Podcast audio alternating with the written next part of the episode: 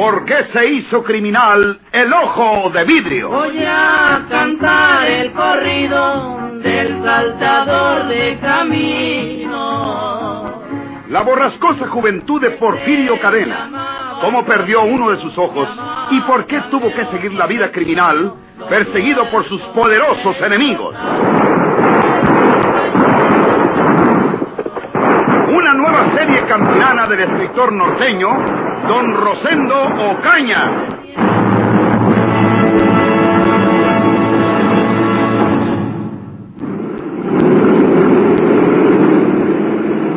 Está buena su carcacha, amigo. Los policías de San Luis no pudieron alcanzarnos. Yo creo que ya andamos cerca de Matehuala. Yo tengo que devolverme a San Luis, señor. Allá tengo mi familia. No saben que salí fuera de la ciudad. Usted quiere devolverse cuanto antes a San Luis para ir con el cuento, ¿verdad? Va a decirles, él me amenazó con su pistola y me hizo que a fuerza lo llevara hasta muy lejos, ¿verdad? No, señor. ¿A poco no los conozco a ustedes, bolemondaos? Corta la velocidad y métase por ahí en el primer camino que entre al monte, ya sea a la izquierda o a la derecha. Ahora lo verá como ahorita se devuelve usted para su casa. Mire, ahí tese. Párese y métase por ese camino de la izquierda. Y no se ponga descolorido porque no le voy a hacer nada. Aquí párese. Aquí mero párese. Porque quién sabe si más para allá no puede entrar con su carcacha.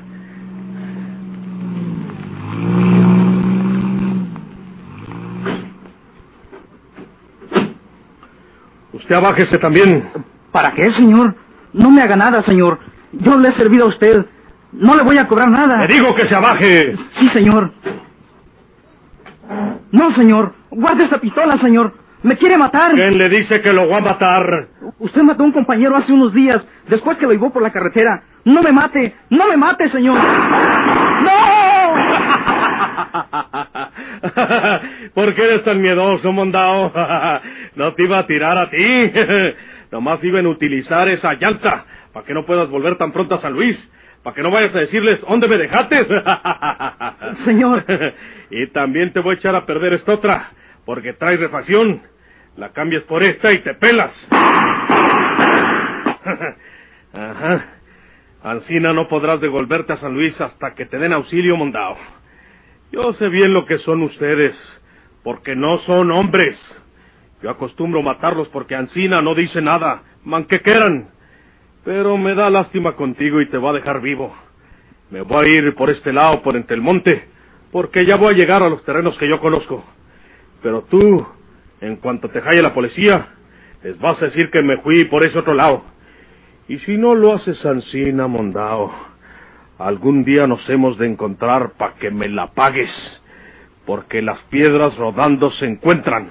Toma. No, señor, no es nada. Toma, agarra este dinero. Yo no les como el atole a los enfermos. Gracias, señor. Para que merques otras llantas cuando vuelvas a San Luis, porque esas ya no te van a servir con los tiros que les metí. Y por si no nos volvemos a ver, Dios que te ayude. Gracias, señor. Que le vaya bien. ¿Sabes quién soy yo? Sí, señor. ¿Quién soy? A ver. Porfirio Cadena. ¿Y cómo me dicen? El ojo de vidrio.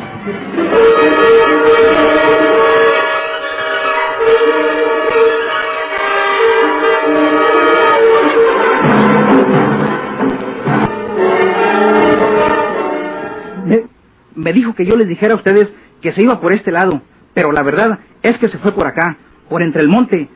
Y yo no pude negarme a traerlo hasta aquí porque me amenazó con su pistola. Y yo supe muy bien que la vez pasada mató a un compañero que también lo llevó por la carretera. Le tiró de balazos a dos llantas de mi auto y las hizo garras. Todo eso voy a perder yo porque Porfirio Cadena no me dio ni un centavo. ¿Qué piensa usted de esto, Riverol? Eh, bueno, pues eh, yo pediré órdenes a mis jefes a la Ciudad de México. Por lo visto, Porfirio Cadena va para Nuevo León, de por allá es. Ya hacía tiempo que manifestaba el deseo de irse a Nuevo León. Cuando el licenciado Valles descubrió que no era Leonel Martínez, sino Porfirio Cadena, con tal de que no lo castigara, le prometía marcharse a Nuevo León precisamente. No creo que mis jefes me ordenen que lo vaya a perseguir a Nuevo León. Uh, Sin embargo, si me comisionan para ello, pues no tendré más remedio que obedecer. Usted exhórtelo a las autoridades de Nuevo León, señor Castillo. Eso voy a hacer regresando a San Luis. Que allá se encarguen de capturarlo. Estoy seguro de que Nuevo León también tiene sus pendientes Porfirio Cadena. Allá fue donde lo bautizaron con el ojo de vidrio.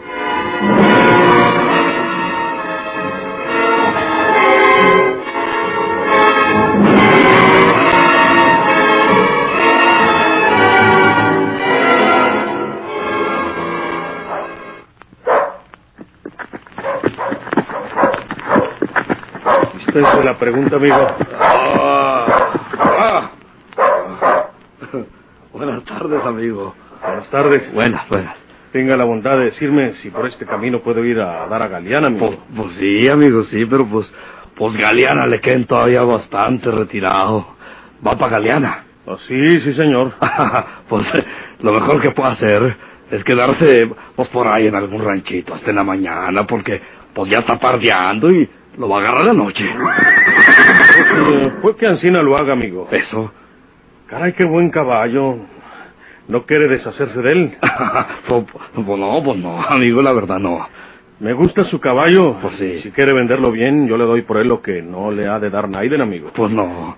¿En cuánto aprecia su caballo, Ancina ensillado? Nomás de afiarse usted y montarme yo. Caray, pues, pues está muy animado, señor. Pues mi caballo es caro. Esta montura no es de por aquí. Un pariente mío la trajo de mero Guanajuato.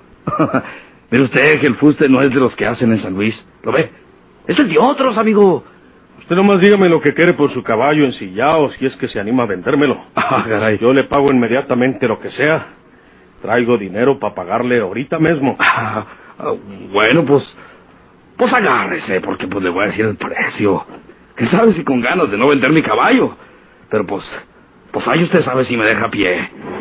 Mi caballo ensillado, vale.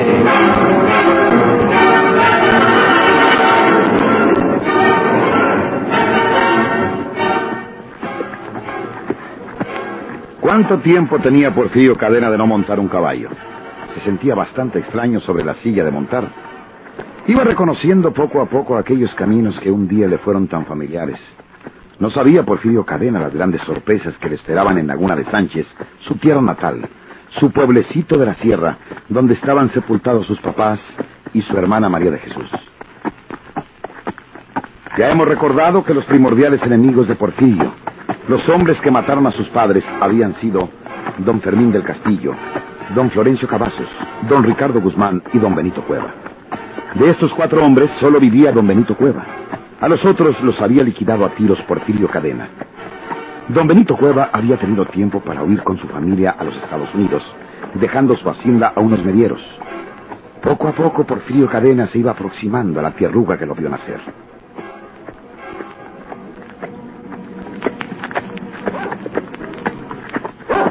De pronto, a la orilla del camino de aquel camino que entre más mal le era conocido, Porfirio quiso reconocer una humilde cabaña.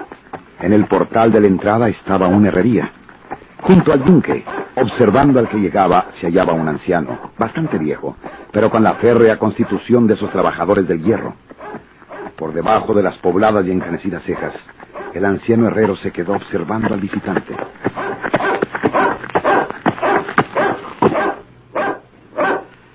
¿No se acuerda de mí, don Simón? Yo sí me acuerdo de usted. Usted es don Simón Duque. Me acuerdo muy bien de su nombre y de su persona. Y de esta casa. De este lugar. Ahora me parece la fragua más chiquita. Pues, ¿quién serás tú, hombre de Dios? Quiero acordarme, pero es que ya no miro bien. ¿Se acuerda de aquel hombre al que le hizo usted un chaleco de mallas a prueba de balas? Eh, uh. ¿Eh? Yo soy Porfirio Sí, Cadena. sí, sí, y todavía me dura el chaleco de malla. Aquí lo traigo puesto. Abráceme y lo verá. Porfirio.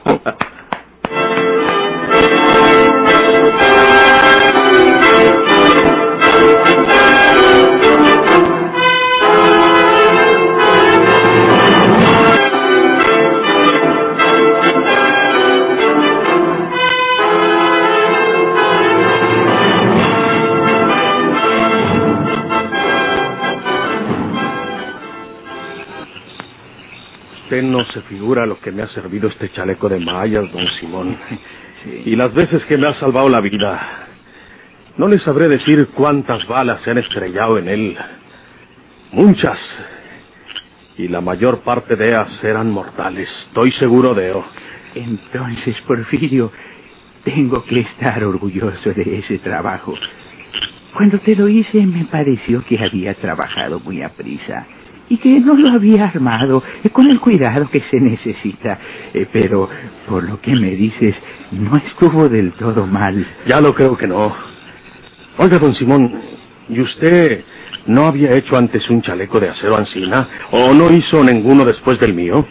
Antes, eh, antes de forjar y armar este tuyo, yo había ayudado a forjar y armar otro igual. Entonces trabajaba yo con Cirilo Pérez, un viejo maestro herrero y cerrajero de por ahí de Saltillo, donde hay muy buenos artesanos. Cirilo Pérez era un artista del fierro y del acero. Barandales chulísimos hicimos bajo su dirección. Unas verjas monumentales eh, que le encargaban del interior eh, para las casas de grandes y ricos hacendados. Y también se hicieron eh, algunos cofres eh, que eran verdaderas obras de arte. Yo nunca supe quién era la persona que le mandó hacer aquel otro chaleco de acero, ni supe tampoco eh, cuando lo entregó al interesado. Cirilo era muy, muy discreto en sus negocios y con él aprendí mucho en esta clase de herrajes artísticos. Con razón hizo usted un trabajo de primera. Yo tenía curiosidad por preguntárselo. Sí. Y dígame, don Simón, ¿qué novedades habrá por ahí por mi tierra? Ya sabe usted que yo soy de Laguna Sánchez. Sí, sí. Pues eh, hay muchas novedades, Porfirio. Ah, sí. ¿Conoces a una mujer que se llama Petra García y que vive por ahí en el puerto? Petra García. Sí, sí me acuerdo de Petra García, de por ahí del puerto. La conocí cuando andaba yo huyendo de los soldados que me perseguían por todos los rincones de la sierra. Eh, ¿Y vive Petra? Vive. Ah, me acuerdo que la casa de Petra quedaba a la bajadita de la sierra, nomás al querer entrar al poblado. Y... y pues... pues ¿para qué lo niego? Tuve que ver con ella. Sí.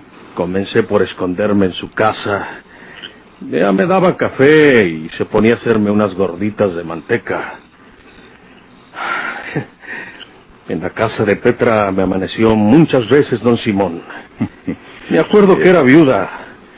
A su marido lo había matado la patada de un burro manadero. Eso contaba ella. Sí. Bueno, pero ¿por qué se ofreció preguntarme si conocía a Petra García, don Simón? Por lo que te voy a decir, Porfirio. Petra tiene una hija. Mm. Se llama Juana. Pero no se pone Juana García. Oh. Tanto ella como su madre dicen que su nombre es Juana Cadena. ¿Qué? Porque Petra asegura que la muchacha es hija tuya. ¿Hija mía? Pero... Hija mía. Bueno. Desde luego que, que- que puede ser. ¿Por, por qué no? Eh, ¿Qué edad tiene la muchacha, don Simón? Eh, Unos eh, 14 años. 14 años. Sí, hace más o menos ese tiempo de aqueo. Yo era un muchacho entonces, don Simón. Me acuerdo que mis enemigos habían matado a don Melquiades Luis, un viejo que era papá de Efrén Luis, amigo mío.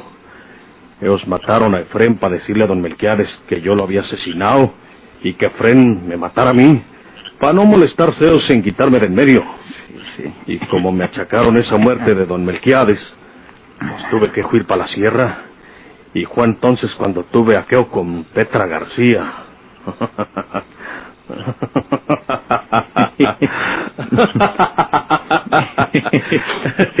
con que dicen que la huerca es mía. Sí. Yo nunca he tenido un hijo, don Simón. y te voy a decir una cosa, Porfirio. Mm. Cuando mires a Juanita, ya te acordarás de mí. Vas a ver que es la misma cara y los mismos modos de tu hermana María de Jesús, que el Señor tenga en su gloria. Para acabarla de amolar. Así es que no hay duda de que es mi hija. Eso dice Petra García. Eh, ¿Vive donde mismo? Eh, ¿Quién, Petra? Sí. Sí, vive en la misma casita que la conociste. Y no vayas a creer que es una vieja, no, no. Petra García tiene el aspecto de una muchachona. Ella y Juanita más bien parecen hermanas que madre e hija. Ya las verás luego. Sí. Y si la muchacha Juanita se parece a mi hermana María Jesús, me gustaría verla. ¿Vas a parar allí con ellas? No, no. Yo voy hasta Laguna Sánchez, a mi casa, a la casa de nosotros. ¿Sabe usted quién vive en la casa de nosotros? ¿Es de ustedes todavía, Porfirio? ¿Seguro? No hay quien la haya vendido. Ahí mataron a mi hermana María Jesús. Acuérdese, don Simón. Luego se llevaron preso a su marido porque dijeron que él la había matado. Vine yo y me saqué de la cárcel al viejo y me lo llevé a México. Y allá resultó que se mató él mismo. ¿Quién podía vender la casa si la única dueña era mi hermana y ella y su esposo ya no volvieron para acá? ¿Sabe usted quién vive en la casa ahora, don Simón? Vive Pedro Sauzón.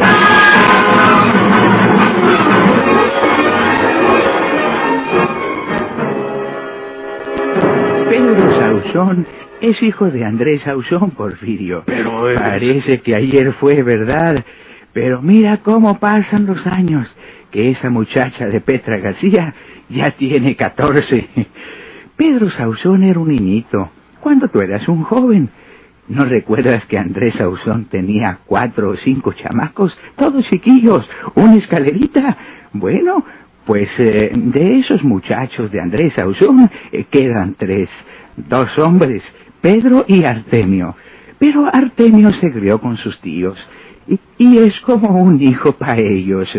Pedro y la muchacha, que se llama Isabel, crecieron sirviendo en las casas de los hacendados de por ahí, hasta que se hicieron un hombrecito y una mujercita. Entonces, como la casa de ustedes estaba abandonada, ellos dijeron que esa casa había sido de su papá, Andrés Ausón, y que les correspondía no habiendo más herederos. Eh, por ese tiempo se decía que, que tú habías muerto no sé dónde, y esa es la razón para que esos muchachos Ausón vivan en la casa. No llora, no vayas a creer que tienen poco tiempo de vivir allí. Están en esa casa desde hace mm, más de tres años. Cuánta sorpresa, don Simón. Falta una, Porfirio. Falta una sorpresa. No sé si será sorpresa para ti o ya lo sabrás. Hace como cuatro años que volvió de los Estados Unidos don Benito Cueva. El viejo. El viejo don Benito Cueva. Te acordarás que se fue para el otro lado cuando tú lo traías entre ojos. Vio que cumpliste tus amenazas matando a don Fermín, a don Arturo y a don Ricardo, y no quiso esperar su turno. Se fue para Texas con tu familia. Pero ya te digo, volvió hace como unos cuatro años. Se hizo cargo de su hacienda otra vez, y ahí lo tienes. No creas que es un anciano. Tendrá unos cincuenta y tantos años, casi sesenta. Pero es un hombre fuerte y alebrestado como siempre. Tú sabes que Benito Cueva es malo, Porfirio. Debes cuidarte de él. No porque pueda querer pelear contigo, pero puede denunciarte a la autoridad. No las autoridades de aquí, de nosotros. Esa no te hace nada. Al contrario, les dará gusto que vuelvas en paz. Pero a la justicia de Monterrey puede chismearle Benito Cueva para que vengan a molestarte. Y todo porque no quiera tener el sobresalto de que tú le hagas daño. Sí, es verdad. Eh, ahora que si tú hablas con él y hacen las paces, pues... No, no, no. Eso no, don Simón. Yo no voy a hacer migas con uno de los asesinos de mi padre.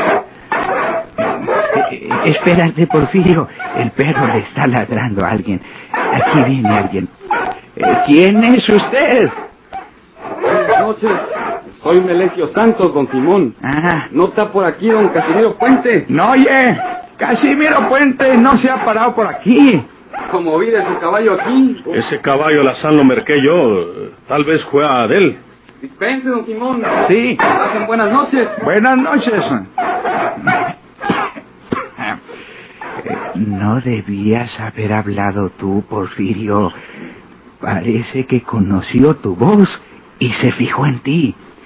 Este Melesio Santos es de los trabajadores de don Benito Cueva.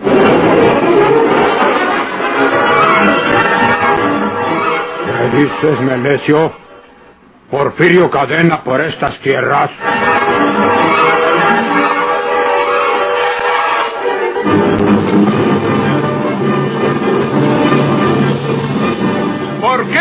Hizo criminal el ojo de vidrio?